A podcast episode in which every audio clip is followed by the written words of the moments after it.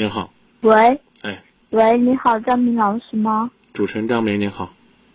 嗯、你好，我我是外省的，嗯，我想向你咨询一下，我现在心里可不舒服了。嗯，我大学毕业刚毕业的时候，在家里上网嘛，认识一个男孩子，嗯当时聊着聊着，挺聊得来的，后来就就所谓的网恋吧，感觉也挺好的。后来我们见面了，我们一直一直好了三年吧，四年应该四年。后来见面，我我来到郑州了，因为当年大学刚要毕业的时候，我准备考研嘛，然后那一年由于报的专业和家里有冲突，我没考。接着第二年嘛，我就出来了，认识了他以后，我就出来，出来了嘛，然后我就跑到郑州，在郑州找他以后，反正就感觉他电话老打不通，老是关机，我心里可纳闷了。我说怎么？他告诉我他在上班，很忙很忙，然后平时吧很难找到他，除非除非他找我还可以找到，我找他根本没办法找到，因为当时可能刚出来嘛，太年轻了，啥都不懂，感觉那时候他说他说啥话我都相信，真的，他说什么我都相信。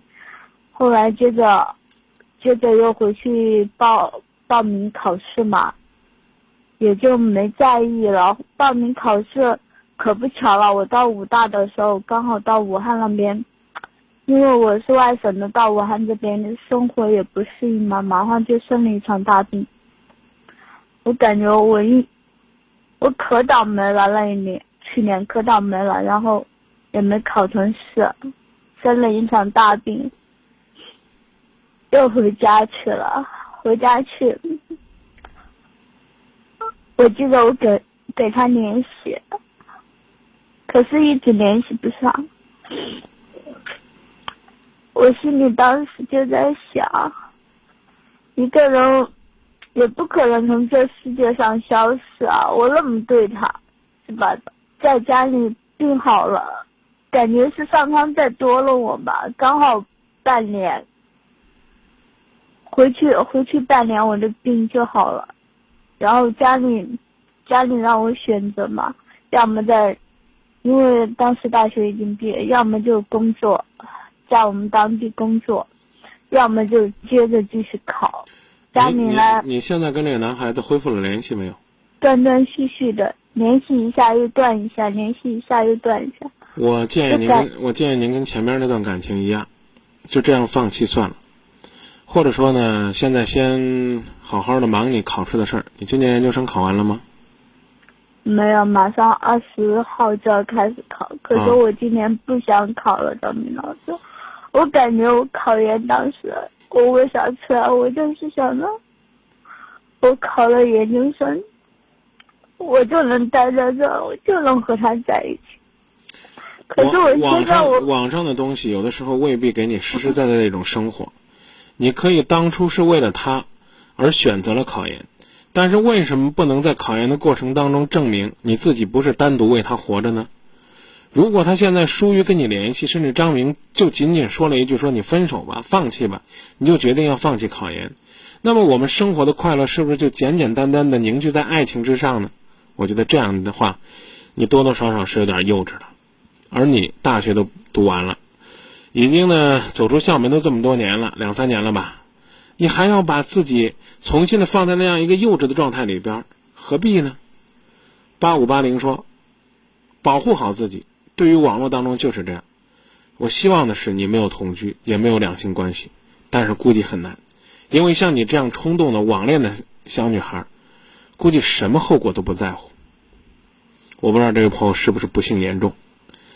五五五零说：“我也经历过网恋，它太虚幻了，面对现实吧。”三幺七零说：“网络骗子有点多，骗感情、骗性的也有，骗钱的也有，也有什么都放到一块儿骗的。当然也有纯粹是玩的，玩了之后就结束了。但是你是真情投入的，这个男孩就放弃吧。你现在别谈感情，先考研。考试完了之后，你会发现，原来你考研那一段日子是可以坚强的自己生活的。他真要是再回来找你，你再慎重的考察。零五七八说，大学生认知这么肤浅，考研究生那就研究学问，研究做人呐，认真复习吧。二三二四说放弃吧，男孩那是钓鱼呢，啊，一会儿找你，一会儿不找你，把你心了搏的心猿意马的，痒痒的，很没意思。零二三幺说别想了，姑娘，他也许是有女朋友了，所以呢，他就不能跟你联系，老跟你联系，万一正陪女朋友逛街的怎么办呢？六幺零七的朋友说，考研不考研不重要，回到父母身边，先让自己疗伤吧。以上建议仅供参考。我知道，我心里也知道。和他没什么结果，所以我也曾经试着这么几年了，我也试着放弃啊。可张明老师，我真的有时候可痛苦了。我放弃了一段时间，我让自己放纵，我觉得我你让自己放纵就叫放弃吗？你读大学之后，你父母就是为了让你放纵吗？你有什么资格去放纵呢？你当然可以说张明，我放纵我自己，你管得着吗你？哎。八五六八说：“临渊羡鱼，后边那句你知道吗？你告诉我是什么？啊？我再给你重复一下，只当研究生今年的加试第一道题目是一个啊古文填空、俗语填空，临渊羡鱼怎么着？后边你说。”你到底知道不知道啊，姑娘？我不知道，我什么都不知道，张明老师。那你总得知道自己得好好的生活，好好的面对将来。我就我建议你呢，先考研，考研究生再说吧，好吧？别说什么都不知道。你你大学学什么专业的呀？我是学的是医的。啊？我学医的。学医的，那我跟你说说这句话，你也应该记住这句话：临渊羡鱼，不如退而结网。别在那看着那个不可能上钩的鱼在那哭了。你在网上用这样的方式寻找感情，最终得到这样的结果，在情理之中，并不出于意料之外。你现在说你为了这段感情，为了放弃这段感情要放纵自己，那真的是不在情理之中，出乎于我意料之外。你。应该知道，你是个大学生。大学生的含义就是说，你经历过高等教育。经历过高等教育的目的是什么？不是简简单单的帮你学知识，还包括让你学做人。就你这样的心态，我还是直接直来直去说我的话。你男朋友他未必能看得上你，他当年看得上你的幼稚是因为你好骗，现在他看不上了，因为你太不懂得尊重自己、爱自己。考研不考研，请你自己掂量。回到父母身边，用心去选择新的感情。你就算舍不得这段感情，我也告诉你，你越投入，你越什么都得不到。就如同你紧紧攥着一把沙的手一样，你攥得越紧，沙流得越快。零五七八说：“别哭了，再哭啥都考不上了。”说到这儿吧，再见啊。张老师啊，你千万别跟我说，我现在什么都不知道了，我我我挺受不了这样的话的。这大学生，你父母会为你可悲的。我现在都为我自己感到可悲，在学校里。啊，那就说到这儿，希望你今后为自己骄傲自豪，永远不要再可悲了。这个故事不讲了吧，好不好？感情不是你生活的全部。今天我是第三次说这句话。哎，你不是？男朋友出国那个吧，你又打一遍，啊？不是，不是吧？不是，哦。